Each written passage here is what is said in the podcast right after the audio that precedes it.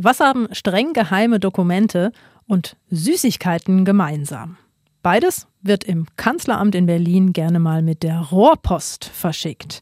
Eigentlich sollte die Anlage dort im kommenden Jahr außer Betrieb gehen, aber laut einem Regierungssprecher will man jetzt doch länger an der Rohrpost festhalten, auch zum Schutz vor Spionage. Rohrpost, das mutet ja doch ziemlich aus der Zeit gefallen an. Das Prinzip kommt aus dem 19. Jahrhundert. Veraltet ist das System aber trotzdem nicht. Ganz im Gegenteil, gerade in der Forschung ist die Rohrpost noch ganz alltäglich. Lennart Söhngen aus der SWR Wissenschaftsredaktion mit den Hintergründen.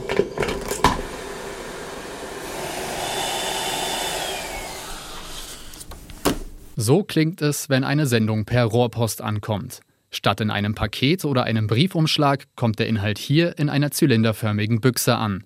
Die Büchsen gibt es in unterschiedlichen Größen, meistens haben sie einen Durchmesser zwischen 5 und 20 cm.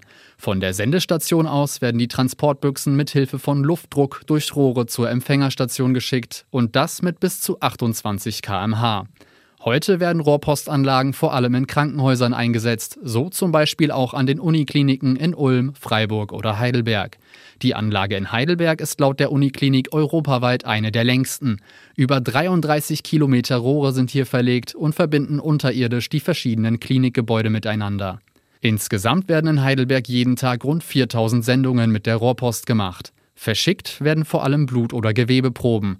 Einer der Vorteile, die Proben können direkt aus den OP-Räumen in die angeschlossenen Analysezentren geschickt werden. Dadurch können noch während der OP wichtige Daten aus den Blut- oder Gewebeuntersuchungen zur Verfügung gestellt werden. Mit der Rohrpost können so zum Beispiel während einer OP entnommene Gewebeproben in die Pathologie geschickt werden, um zu prüfen, ob es sich um Krebszellen handelt. Die längste Rohrpoststrecke in Heidelberg ist knapp zwei Kilometer lang. Zu Fuß würde man dafür fast 20 Minuten brauchen. Die Rohrpost schafft diese Strecke in nicht mal einem Drittel der Zeit. Gerade wenn es schnell gehen muss, ist die Rohrpost im Krankenhaus also Gold wert.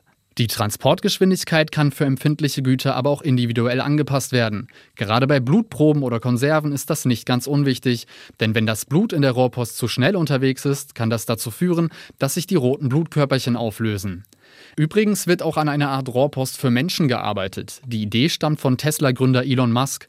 Das Ziel? Eine superschnelle und umweltfreundliche Magnetschwebebahn, bei der Passagiere in einer Röhre in kleinen Kapseln mit bis zu 900 Kilometern pro Stunde unterwegs sind. Das Ganze nennt sich Hyperloop. In Oberbayern wurde letztes Jahr sogar eine erste Hyperloop-Teststrecke eröffnet, an der unter anderem die Sicherheit der Passagiere erforscht werden soll.